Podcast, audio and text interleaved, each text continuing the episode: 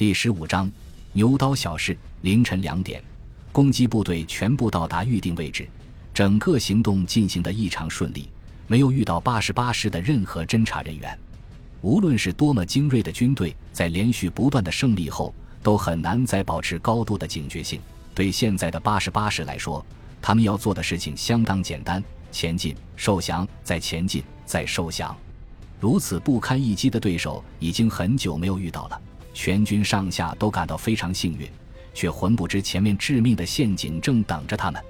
独立旅的战士们借着淡淡的月光，匆忙而又有条不紊地构筑工事，沿着公路两侧的山坡，很快挖出两条长长的战壕。几十名战士手持砍刀，把左侧战壕前面影响射界的野草和小树清除一空。只留下矮矮的树根，砍下来的树枝和树冠被拖到右侧阵地上进行伪装。等到天快亮的时候，工事基本修筑完毕，战士们匆忙吃点干粮，抱着武器靠在战壕边上小睡一会，为即将到来的战斗恢复体力。这时候，刘谦带着重新编制的老兵团也赶了上来。这些心里还有些忐忑不安的老兵们，看着独立旅的数十门重炮和近百门迫击炮。开始有了一点信心。刘谦看着独立旅的布置，不解地问：“我们把左侧的工事修得这么明显，敌人肯定会发现的，还怎么打埋伏？”孙百里解释说：“我的目的是全歼五二三团，打埋伏，突然袭击效果虽然好，但是惊慌失措的敌人肯定会到处乱窜。以我们现有的兵力，很难保证在每个方向上都有足够的兵力。”所以要先让敌人看到阻击阵地，等敌人开始攻击的时候，再故意示弱，使他们产生错觉。只要投入主力，就能够击败守军。等敌人全线压上的时候，我们倾全力一击，中午再从后面包抄，让他一个也跑不了。刘谦点头表示明白了他的意图，然后主动请战道：“我带来的这些老兵看见你们兵强马壮，信心提高不少，就让他们也投入战斗吧。”孙百里想了想，说：“他们也可以投入战斗，但是只能参加最后的反攻。你知道，培养一支部队的自信心比战斗力还要难。我们现在要做的不是借重他们的力量，而是让他们品尝胜利的滋味。”刘谦听了后沉思良久，内心深处对这个比自己年长不了几岁的指挥官充满了敬佩。孙百里用力拍了拍刘谦的肩膀，说。你和弟兄们赶了几个小时的路，一定非常辛苦。先到后面好好休息，到时候我会派人叫你的。等刘谦带着部队下去后，孙百里独自一人沿着山坡缓步前行，检查工事和战士们的状态。上午六点钟，中午发来电报，说敌人已经从平山出发。孙百里随即电令，待五二三团主力离开一个小时后，占领平山，切断其退路，并且嘱咐中午。动作一定要快，绝对不能让敌军主力有所防备。两个多小时后，担任尖兵的两个排敌军出现在视野里。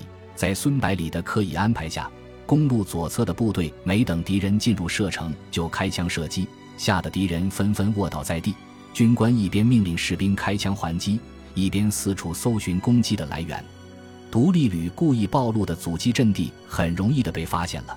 孙百里从望远镜里清楚地看到三名士兵爬了起来，沿着来路一溜烟地跑了回去。孙百里笑着想：这么大的动静，就是在山区也能传出三四公里，后面的部队肯定听到了，说不定正全速赶来增援呢。打了一会，敌人发现根本没有子弹打过来，恍然大悟，随即停止射击，就地构筑简易的工事，准备等待援军的到来。孙百里命令阻击部队不要再打了，演习也不能太过火了。已经打了好几分钟，就是傻子也知道射程不够。二十分钟后，大约一个营的部队从后面跑步上来，先分出一部分人掩护，其他人开始构筑工事。随后，一个军官走到前面，用手中的望远镜对独立旅的阵地进行观察。尖兵排的指挥官站在他的身旁，指着刚才开枪的方向说着什么。十几分钟后。敌人出动了一个连的兵力，在轻重机枪的掩护下，向左侧的山坡发动攻击。守军在敌人冲到离战壕还有两百米的时候就开始阻击，虽然只有两个连的兵力，但是火力却非常强。十几挺轻机枪喷射出条条火焰，中间夹杂着步枪射击声。冲在最前面的十几个敌军士兵一头栽倒在地，再也爬不起来了。其他人立即寻找掩护，有的趴在树根后面，有的躲在岩石的后面，有的干脆直接爬在地上，接着山体形成的天然掩体和守军对射，没有一个人退却。确实不愧是中央军的主力。打了一会，敌人发觉无法压制守军的火力，立刻加强掩护。几门迫击炮被推了上来。炮弹很快就落在阵地的前沿，升起几缕浓浓的硝烟。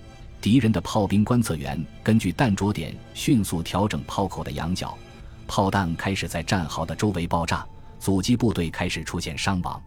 孙百里眼睁睁地看着一名机枪手被炸得飞了起来，身体落在战壕的后面，一只胳膊却远远地飞向前方，在空中滑行了几十米后落在山坡上。他不由握紧拳头。强压下心头的怒火，把几乎要脱口而出的反击命令咽了回去。守军的火力在迫击炮的威胁下开始明显变弱，山脚的敌军随即从藏身之处钻出来，弯着腰，一边射击，一边借着地形的掩护慢慢往上冲，逐步接近守军的防线。当距离战壕还有一百米左右，突然加速往山顶冲了过来。孙百里的心一下悬了起来，这次行动成功与否？就看阻击部队能不能在没有支援的情况下打退敌人的进攻。战士们的表现没有让他失望。等敌人冲到五十米左右的时候，手榴弹开始雨点般落下。由于在地势上占优，居高临下投出的手榴弹不但把前面的敌人炸得血肉横飞，而且把后面的敌人也炸个人仰马翻，使其后继乏力，攻击无法进行下去，只好退了下去。孙百里连忙从掩蔽部里钻出来，检查部队的伤亡情况，结果让他很痛心：阵亡六人，负伤十九人。孙百里开始怀疑自己的决定是否正确。按照目前的实力，可以很轻松地吃掉山脚的敌人，即使敌人全团都赶上来，也一样能够搞定。似乎完全没有必要让战士们承受如此大的伤亡。一直跟随在身边的谢长风看到他脸上的不育之色，宽慰道。虽然很痛苦，但是必须做出这样的抉择。我想，这些伤亡的弟兄既然选择了这条路，应该无怨无悔的。即使我们这些做指挥官的，不也同样要面对死亡的威胁吗？孙百里望着山坡上下满地的血迹，说：“我感到痛苦，是因为很多人会因为我的决定失去生命。虽然即使换另外一个人来决定，也可能还是同样的结果，但是我就不会有这么深的负罪感。”谢长风说：“旅长，毕竟你的决定还是少死了很多人，更何况很多事情是不能单纯用人命来衡量正确与否的。”孙百里点点头说：“是啊，如果一味在这里多愁善感，只会造成更大的伤亡。我想通了，既然自己选择了这条路，即使上面铺满累累白骨，也只有坚持下去。”然后说道：“从后面调一个排上来补充。”准备迎接敌人的下一次进攻，联络中午，要他火速前进，合为五二三团。谢长风看到旅长终于摆脱了负面情绪的影响，感到非常高兴，问：“那我们炮兵是不是也可以投入战斗了？”孙百里摇头说：“不行，只有敌人投入主力部队时，你才可以开炮，否则会把敌人吓跑的。你先回去准备吧，应该也等不了多长时间。”仿佛要验证孙百里的推断一样，谢长风刚刚离开山下的敌人就开始了又一次进攻。自认为已经摸透守军底细的敌军指挥官投入了两个连的兵力，企图一战解决问题。得到增援的守军毫不示弱，等敌人进入射程后，全线开火，轻重机枪喷射出条条火焰，交织成一张致命的大网，把任何妄图通过他的生命搅得粉碎。敌军刚刚冲出几十步远，就无法前进，被死死地压在山脚下。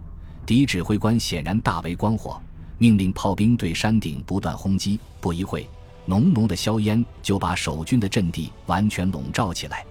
敌军乘机又向前推进了几十米，但是守军冒着纷飞的弹雨和不时落下的炮弹拼死反击，使敌人每前进一步都要付出巨大的代价。再次推进到距离战壕不足一百米的时候，敌军的攻击部队已经伤亡了一半，无力继续攻击，只好又退了回去。敌军指挥官举起望远镜，重新观察山顶的阵地，他感到非常迷惑。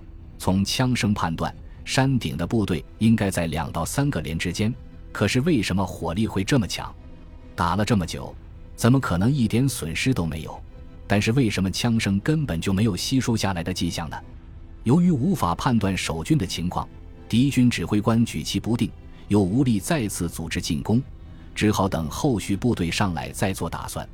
孙百里见敌人不再攻击，而是收拢部队，依托匆忙修建的简陋工事组织防御，显然在等待主力上来。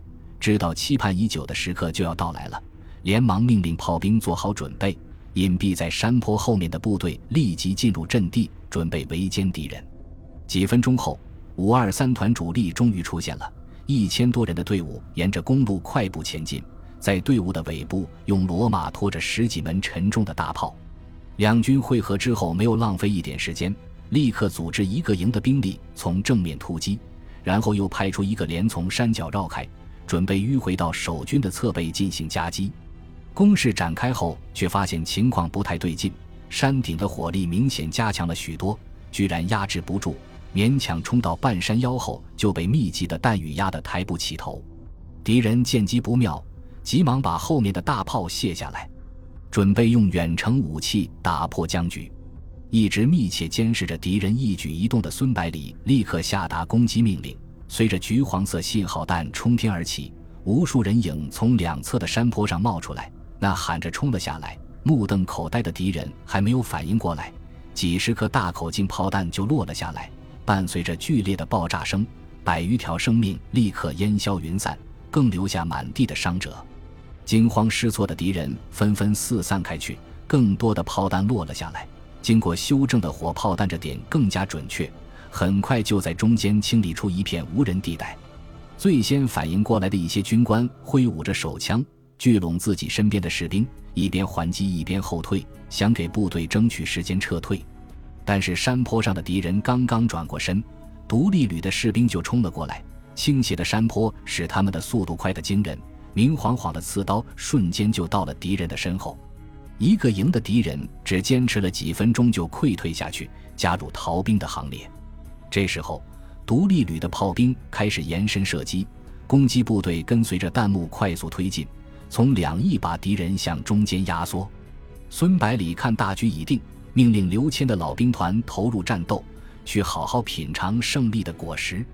面对着漫山遍野的人潮和铺天盖地的炮弹，任谁都明白大势已去。为避免全军覆没，敌军只好沿着来时的路线匆忙后撤。然而退出不到一里远，身后也响起山呼海啸般的喊杀声。中午率领部队及时赶到。合拢了包围圈，五二三团的残部被压缩在一个方圆近千米的狭长地带。尽管形势如此不利，敌人还是没有放弃抵抗，连续组织了几次突围，被打回去之后，龟缩在一座几十米高的小山坡上，继续负隅顽抗。性子急躁的中午带队连冲三次都没有拿下来，反而损失了几十个弟兄，连他自己的胳膊都挂了彩。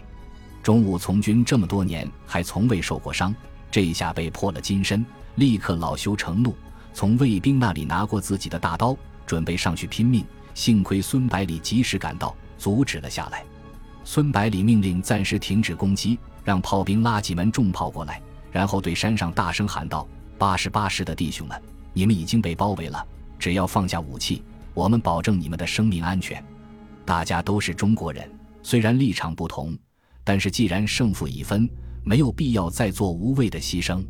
这时，两名士兵搀扶着一个身着校官服的军官站了起来，冲着山下喊道：“贪生怕死，莫入此门；升官发财，请走他途。”这是我黄埔军校大门口的对联。作为军人，战死沙场理所应当。所谓杀身成仁，舍生取义。这位兄弟就不用再劝了。”孙百里气愤地说。难道就因为你一个人取义，拉上几百个人吗？我只知道留待此身，将以有为。时代已经不同了。这个军官沉思了很久，最后点点头，说：“你说的有道理，我们投降。”然后转身对身边的士兵命令道：“列队下山，向十九路军的弟兄们投降。”据守山头的敌军排成两排，慢慢从山上走了下来。队伍的最后面是一副担架，上面躺着的就是刚才和孙百里对话的军官五二三团的团长上官同川。当担架经过孙百里身边的时候，上官同川猛地坐起来，问道：“能告诉我败在谁的手里吗？”孙百里回答道。十九路军独立旅，我是旅长孙百里。孙百里，上官同川嘴里念着这个陌生的名字，然后头一歪，倒了下去。孙百里默默地行了个军礼，然后目送着担架渐渐远去，心情变得沉重起来，情不自禁地想：还会有多少这样的热血男儿要倒在自己的面前？